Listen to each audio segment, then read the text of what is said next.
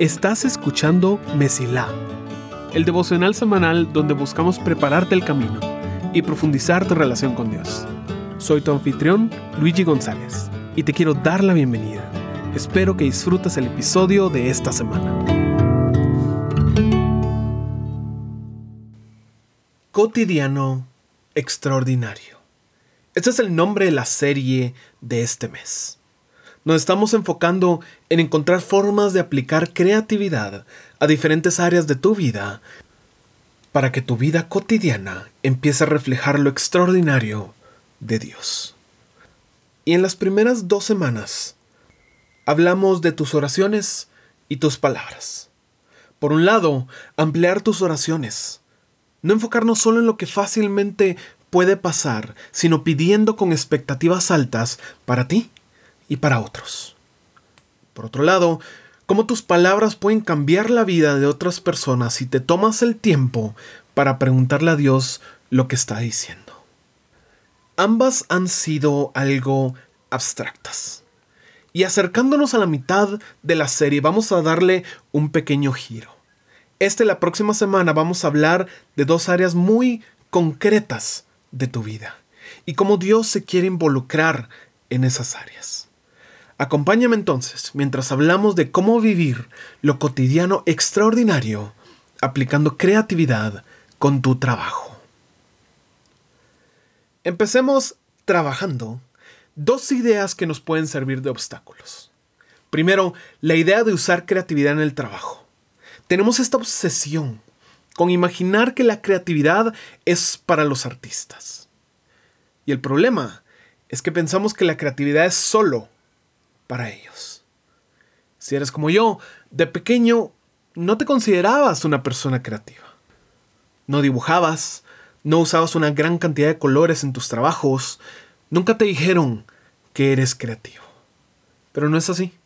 La creatividad es para todos y vamos a ver hoy cómo puede servirte a ti en tu trabajo, especialmente si crees que es un trabajo poco creativo. Segundo, el tiempo. Luigi, es que ni siquiera logro respirar en mi trabajo. ¿Cómo rayos voy a aplicar creatividad? Eso suena más a una capacitación que nunca voy a usar pero me forzaron a tomar. Tengo demasiados problemas para estar pensando en ser creativo. Bueno, por eso mismo es que lo estamos hablando. Porque estamos llenos de problemas. Yo no soy muy fan de la definición popular de creatividad, de pensar que es crear cosas nuevas. Creo que estamos demasiado enfocados con lo nuevo y eso no es el punto. Creatividad, en cambio, es la resolución de problemas, sea nueva o no, la idea. Esto aplica desde lo más artístico, como qué colores utilizo en esta pintura para que otros entiendan mi visión, un problema, hasta tan comunes como cómo soluciono la irresponsabilidad de uno de mis empleados, otro problema. Y ambos necesitan creatividad. Creatividad no se trata de que se vea bonito, se trata de solucionar problemas, uno de los cuales puede ser que algo resalte y se vea bonito en algunos casos. Pero es solo unos casos. Por eso es que es para todos. Y por eso es que la necesitas en tu trabajo. Y aquí es cuando generalmente te llevo algún pasaje, algún versículo, pero siéndote sincero, la palabra creatividad no está en la Biblia. Pero si miras la definición te va a recordar algo que sí está. Yo te quiero proponer que lo que nosotros hoy en día llamamos creatividad, la Biblia llama sabiduría. ¿Por qué? Porque sabiduría es conocimiento aplicado a una solución.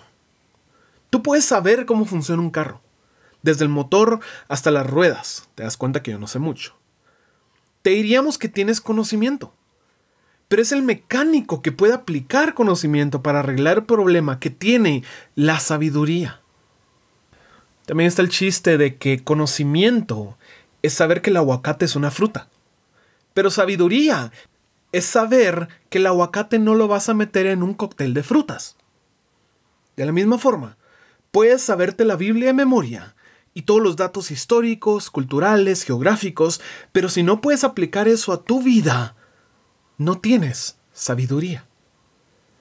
¿Me entiendes cuando digo que son dos palabras para lo mismo, creatividad y sabiduría? Y si hablamos de sabiduría, entonces la Biblia está repleta de consejos. Proverbios, todo un libro está dedicado a la sabiduría. Ahora, tanto sabiduría como creatividad requieren problemas.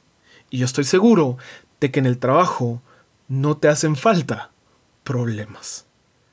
Y tú puedes verlo como este gran peso que tienes que cargar para ganarte la vida, o puedes verlo por lo que es, como este campo fértil en el cual Dios puede y quiere actuar.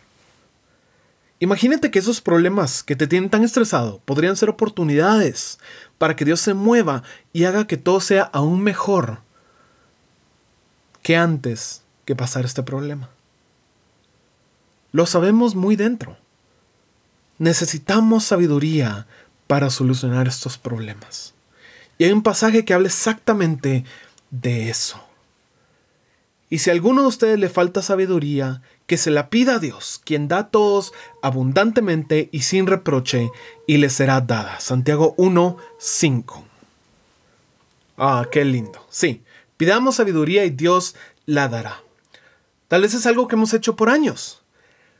Pero el tema no termina solo con este versículo, porque el pasaje sigue. Dice, pero que pida con fe, sin dudar, porque el que duda es semejante a la ola del mar, impulsada por el viento y echada de una parte a otra. No piense pues ese hombre que recibirá cosa alguna del Señor, siendo hombre de doble ánimo, inestable en todos sus caminos. Santiago 1, 6 al 8. Ah, ya no está tan bonito. Y tal vez al escuchar esto, bueno, te rindes. Sabes que tienes muchas dudas y entra el miedo de que esas preocupaciones van a alejarte de recibir la sabiduría que tanto necesitas. Y quiero que pasemos un tiempo desarmando este pasaje para tu bien. Primero, no es el tipo de duda que tienes en mente. Tenemos la idea de que los milagros tienen un precio de fe. Y si no lo alcanzas, bueno, no puedes conseguirlo. Solo las personas perfectas, que no han tenido ninguna duda en su vida y tienen una gran cantidad de fe ahí guardada, van a recibirlo. No, de eso no se trata. Dudar en este contexto tiene más que ver con lealtad que con preocupaciones. Como sabemos, porque el resto del pasaje se trata de lealtad el hombre de doble ánimo que es arrastrado de un lado a otro dependiendo de la corriente. ¿Cómo te lo puedo ejemplificar? Imagina que se acerca la hora de almuerzo en tu casa.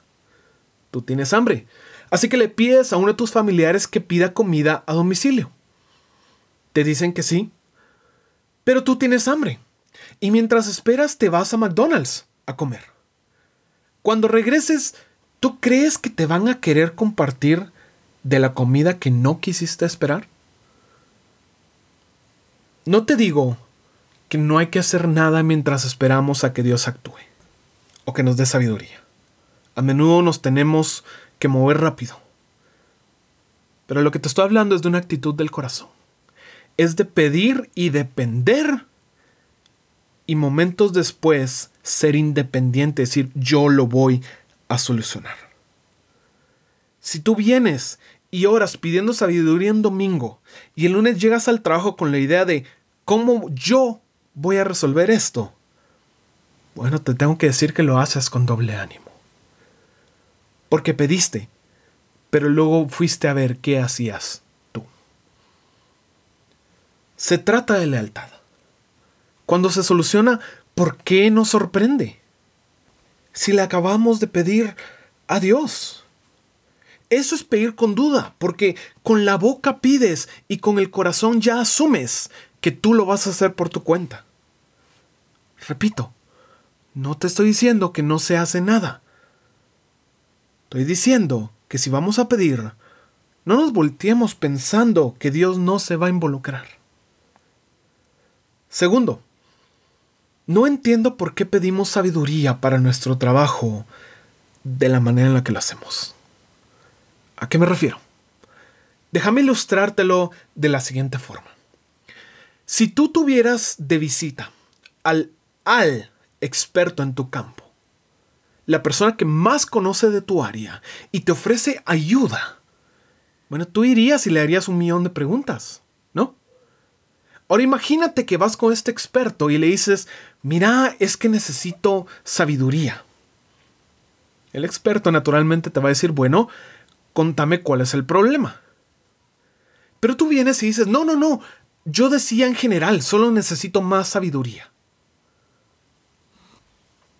Eso es un desperdicio.